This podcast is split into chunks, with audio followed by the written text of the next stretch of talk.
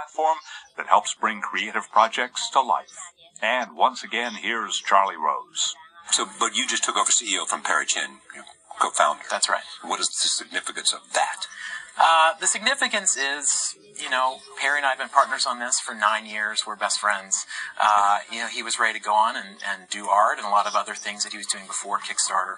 This is a pretty seamless transition for us. Um, he and I see the world in very similar ways, and so you know, it's it's in many ways business as usual. But you have that injection of new energy, uh, you know, and there, there's a lot of things going on. This is what you have seen, you have said about Kickstarter.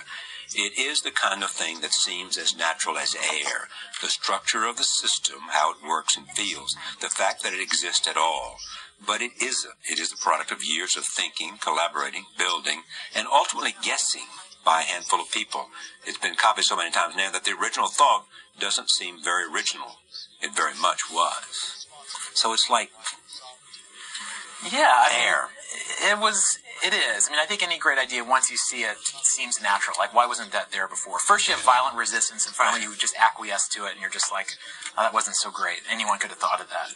Um, I mean, there are. There's a long history to this. I mean, something like uh, the first translation of the Iliad by Alexander Pope. He funded by getting money from 700 people, so he could translate 16,000 lines of Greek poetry. So the Medici system, patronage system, subscription systems were all very similar, but they sort of went dormant for about 100 years as we had movie studios and these giant corporations subsidizing art.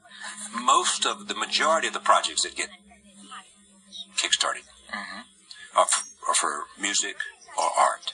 That's right. Well, the most money has gone to film and games. Right. There have been the most albums made of any sort of art form. But there are 13 categories. I mean, there have been about 500 restaurants that have been created through Kickstarter. Uh, and so the variety is really off the charts. I mean, you mentioned the publicly funded telescope at the beginning. Right, right. These are from NASA scientists who put the, rover, the Curiosity rover on Mars. And here they are raising money from the public to create a publicly controlled telescope. So the limits of how Kickstarter can be used are pretty much limitless. You know, you have pretty much anything you can imagine on there. Yeah.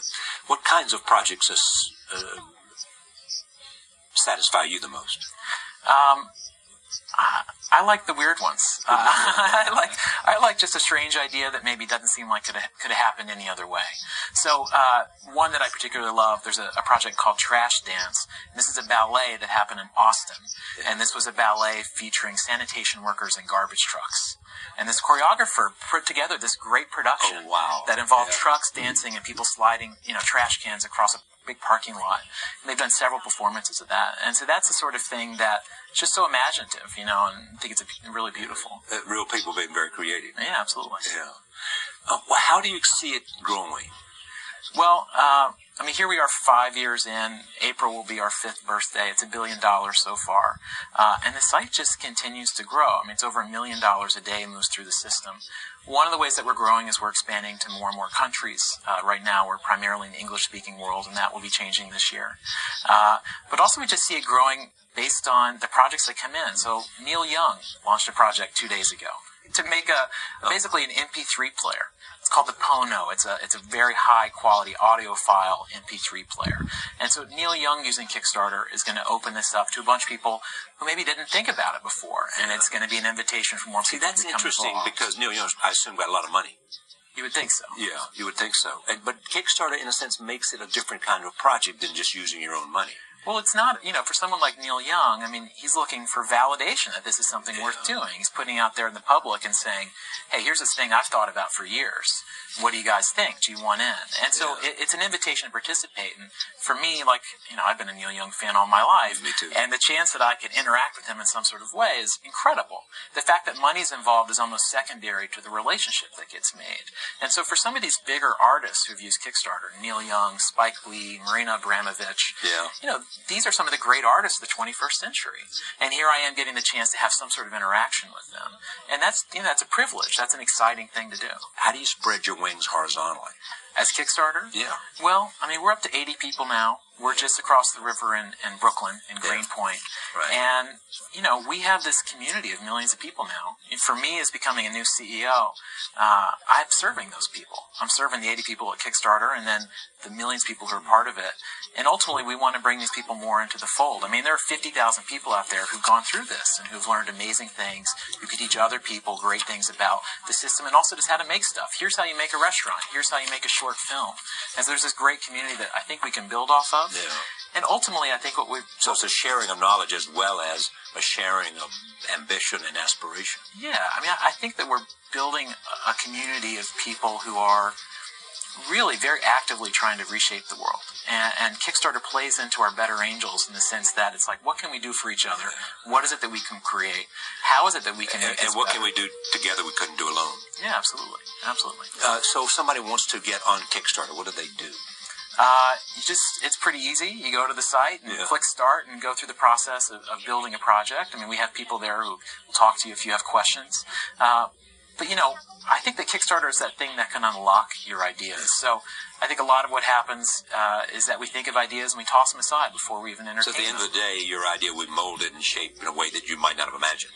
Well, I think it's it's always your vision. I mean, Yeah. our, our thinking is that this is your platform to do whatever you want, um, but certainly will help you think about I don't know how much money you might need or some Yeah. very basic things like that. What is Kickstarter's role? What is it they call the makers movement? Yeah, well, I think that there is a, a, a real change happening in how we appreciate where things come from. I mean, this is what a lot of food has been about recently. Right. And what you've seen through Kickstarter is a real revolution in manufacturing and how we make things. And so if you think about uh, when you look at a Kickstarter project, you see how this thing comes to be. You get a visit to the factory in Shenzhen with the creator. Right, right. You get a sense of what the global supply chain is. And whereas right now we might look at a product as something that gets plucked off a tree like magic and just delivered to you by Amazon in 48 hours, in actuality, there's years of work that lead up to that. And all that has been hidden behind the curtain for a long time. And what's happening through Kickstarter, and I now see giant companies emulating it, is that this entire process is completely transparent. And you see how it is that a thing came to life. And you see that even a physical product has an author or has many authors. And so the, ex- the exposition of that and the sharing of that, I think really raises the education level, awareness level of everyone, and maybe gives people a sense that you can do this too. So we really like that as a, as a cultural sea change, and it's one that I think has happened pretty quickly over the past fi- five years, but that we've become very accustomed to, and I'm eager to see where it goes. Who are your heroes? Uh, that's a good question. I I would think of a few things. Uh, Harry Smith and Folkways, Yeah, Folkways right. Smithsonian. I mean, his mission was to record all aspects of sound. I think that's a beautiful thing. Uh, Kanye West is a hero of mine. I have to say.